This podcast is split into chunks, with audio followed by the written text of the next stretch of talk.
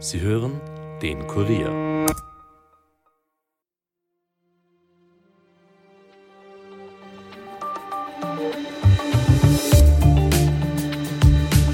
Die Sicherstellung von Mobiltelefonen ohne davor erfolgte richterliche Genehmigung ist verfassungswidrig. Das hat der Verfassungsgerichtshof, kurz VfGH, am Dienstag entschieden und damit den Antrag eines Kärntner Unternehmers stattgegeben. Bis Anfang 2025 muss die aktuelle Regelung nun repariert werden. Wie diese aussehen soll und was das für die aktuell prominenten Verfahren wie die Chat-Affäre rund um Thomas Schmidt bedeutet, besprechen wir heute mit der Kurier Innenpolitik-Redakteurin Raffaela Lindorfer. Mein Name ist Angelika Groß. Es ist Dienstag, der 19. Dezember und ihr hört den Daily Podcast des Kurier. Es verstößt gegen die Verfassung, dass Handys oder andere mobile Datenträger in einem Strafverfahren ohne die Genehmigung eines Richters sichergestellt werden dürfen. Dies verstößt nämlich gegen das Datenschutzgesetz und gegen das Recht auf Privatleben gemäß der Europäischen Menschenrechtskonvention. Das sagt die Verfassungsgerichtshofsprecherin Cornelia Meyer-Beuerl gegenüber dem Ö1 Mittagsjournal.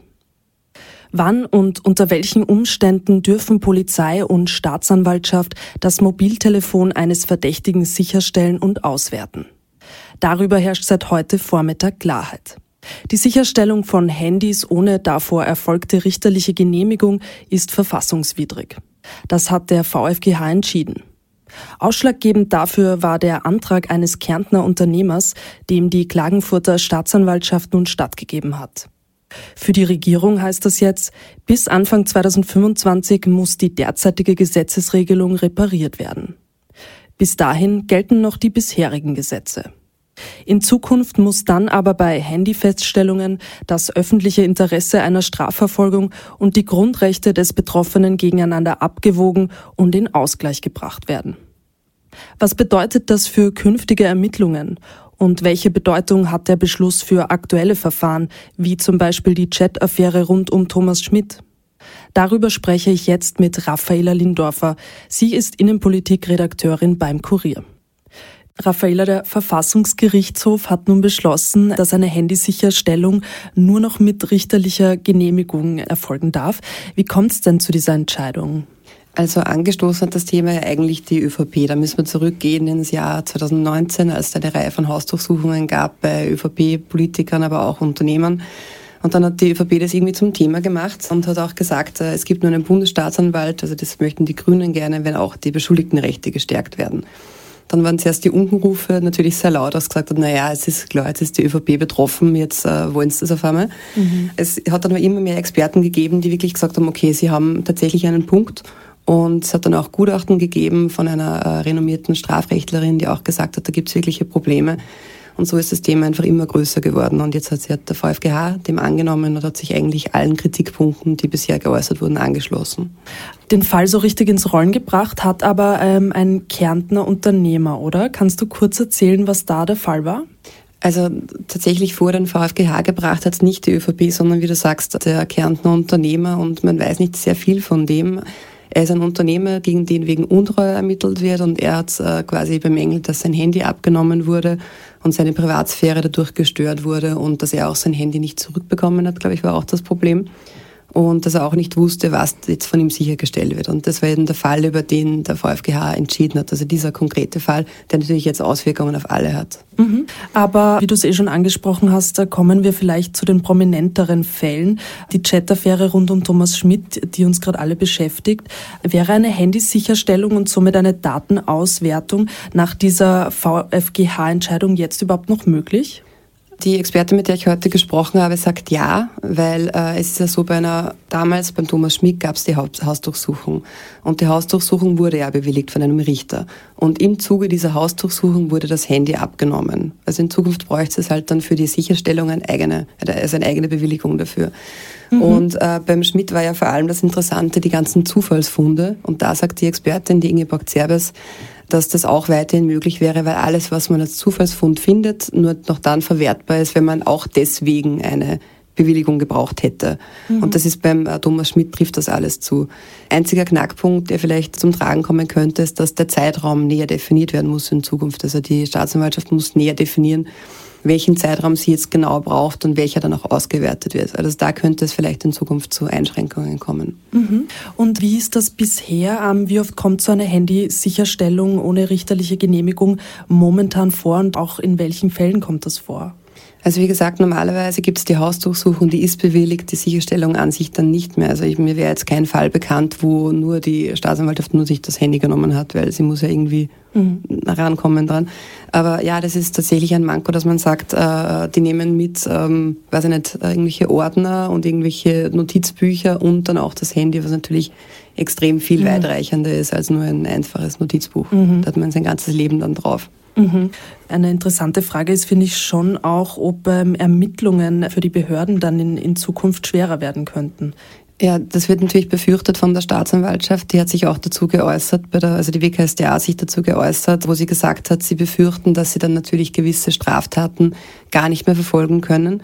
Wenn's, da geht es aber eher um die Hürde. Das heißt, wenn du sagst, äh, eine Handysicherstellung geht künftig nur noch bei einer Strafe, also bei einer Straftat über einem Jahr Strafandrohung ähm, oder da wird zum Beispiel würden gewisse Betrugsdelikte nicht mehr darunter fallen. Also das war ein Kritikpunkt.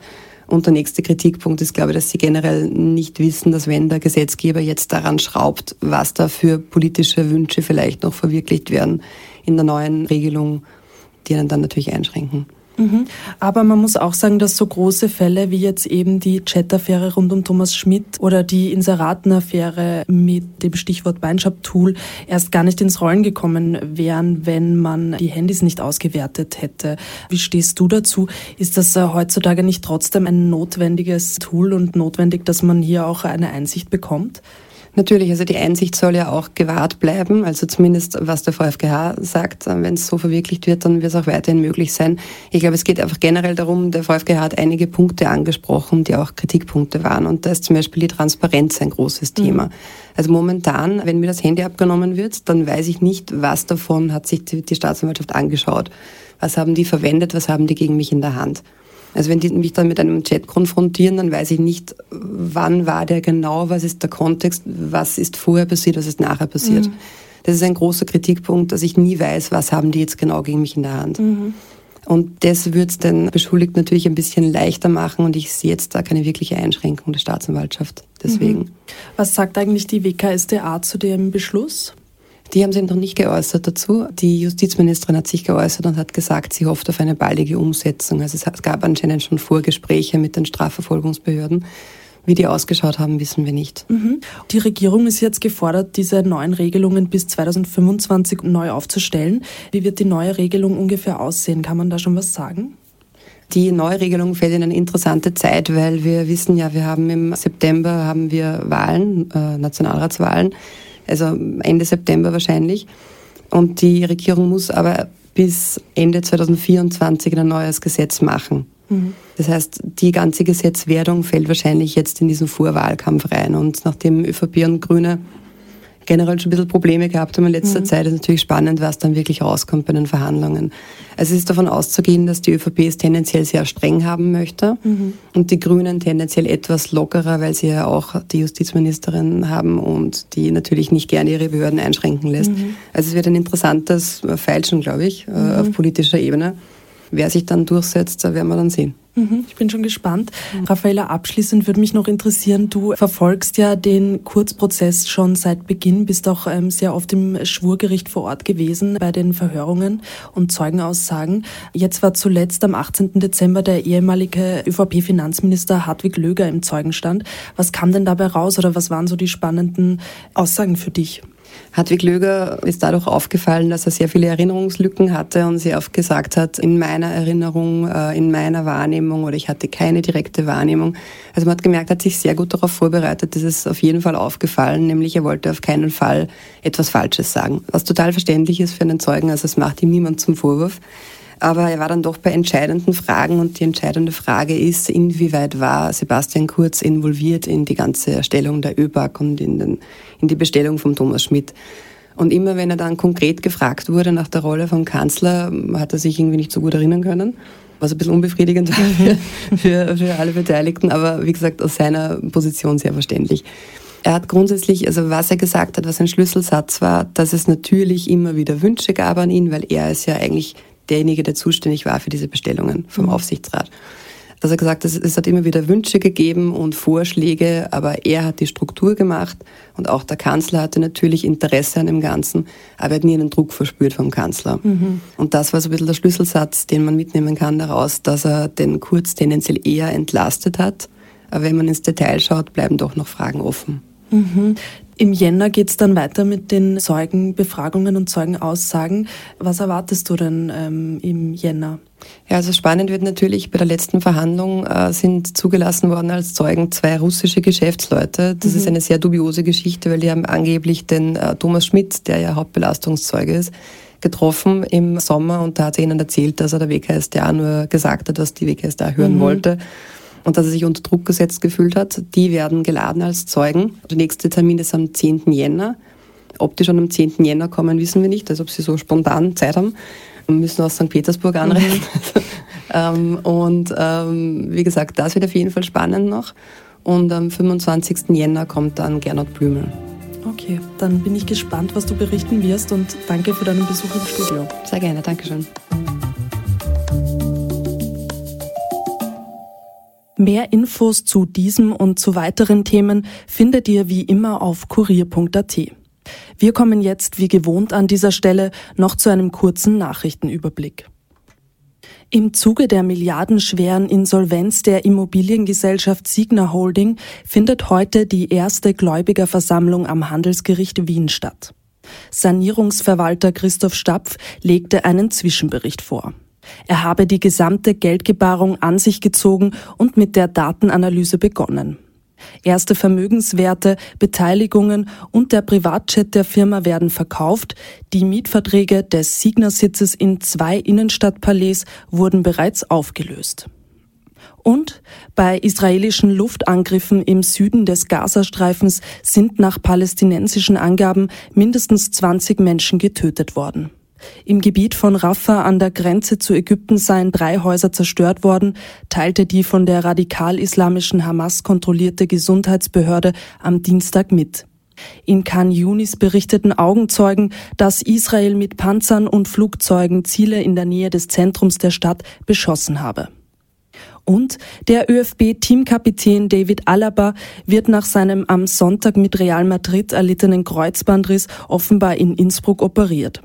Wie der Ehrenpräsident seines langjährigen Clubs Bayern München, Uli Hoeneß, am Montagabend in Sport und Talk aus dem Hangar 7 bei Servus TV erklärte, solle den Eingriff dort ein Arzt vornehmen, zu dem wir großes Vertrauen haben. Und damit war's das für heute von uns. Auf Kurier.at findet ihr wie immer alle Infos und auch mehr von unseren Podcasts. Hört doch mal rein und abonniert uns auch gerne auf Spotify oder Apple Podcasts. Ton und Schnitt von Dominik Kanzian, produziert von Elias Nadmesnik. Mein Name ist Angelika Groß. Ich hoffe, ihr habt einen schönen Feierabend und bis bald.